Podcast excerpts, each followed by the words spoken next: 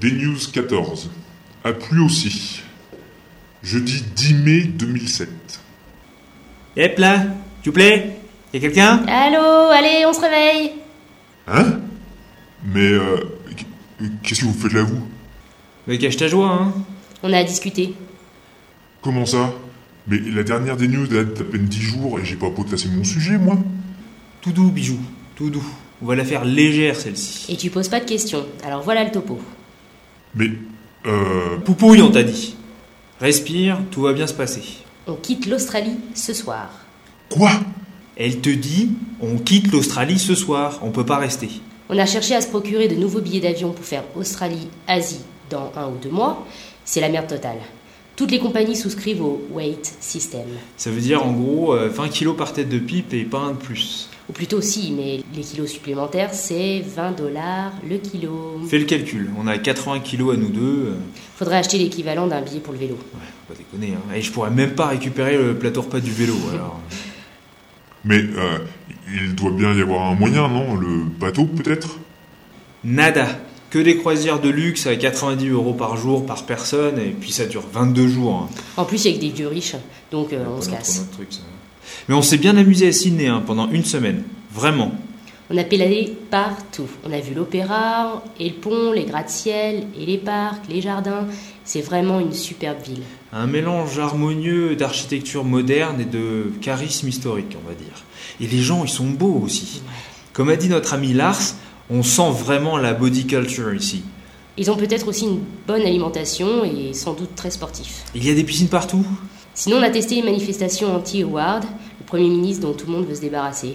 Et non, je vais pas en profiter pour glisser un truc du genre Tiens donc, ici, ils finissent par se rendre compte qu'ils ont élu la mauvaise personne. Quelle ironie que dans certains pays, Angleterre, Australie, États-Unis, Italie, eh ben, il y a une bonne prise de conscience sociale et qu'on veuille dégager le gouvernement qui finalement a fait que foutre la merde. hein. Puis la France, l'icône du progrès social et de la démocratie, qui met au pouvoir un président au programme antisocial et antidémocratique en se basant sur une joute médiatique partielle, profitant de la morcellation de la Bon, gauche. et- Oh, Tu vas continuer à ne pas le glisser jusqu'au bout ton truc Euh, ouais, d'accord. Mais sinon, euh, ça a quelle saveur, l'Australie Enfin, euh, Sydney. Hum, Plutôt une saveur asiatique. Surprenant, hein J'ai l'impression qu'ici à Sydney, la moitié de la population est asiatique. Le plat typique ici, c'est Thaï. Et ça sent la bouffe partout en ville. Une torture pour notre gourmandise ambulante. Bon, plus sérieusement, euh, Ciné respire la mégalopole dynamique, et puis les pots d'échappement, et aussi l'art. Et si tu veux parler saveur, on a goûté le kangourou. C'est super bon. Ah, tais-toi, tais-toi, attends, j'en ai encore mal au cœur, la pauvre bête. Si, c'est bon quand non, même. mais je, non, je peux pas m'y faire là, vraiment. Vous avez vu que Sydney, alors. Le reste de ce vaste pays, euh, ça doit être différent, quand même. Oui, ça c'est sûr, hein, mais bon. Ah, ce sera pour une prochaine fois. On refera peut-être un détour par ici euh, avant de rentrer, vu que maintenant il nous faut prolonger notre tour du monde pour au moins 5 ans. Hein ouais, c'est ça, ouais. Morceau choisi. J'apprécie ta disponibilité, Richard, parce que tu sais, on a tenté de contacter les télévisions françaises plusieurs fois depuis un an, et la plupart n'ont jamais daigné nous répondre. Oh, la majorité des gens de la télé, c'est des connards prétentieux, de toute manière. Richard, reporter impitoyable, TV3, Nouvelle-Zélande. Avec quelle dent il ouvre sa cage, le chinchilla Euh, la, la troisième, hein, j'imagine. Des deux ou le plaisir de faire des présentations dans les écoles devant un public de 10 ans d'âge. On a eu droit à des programmes d'intégration des aborigènes complètement aberrants.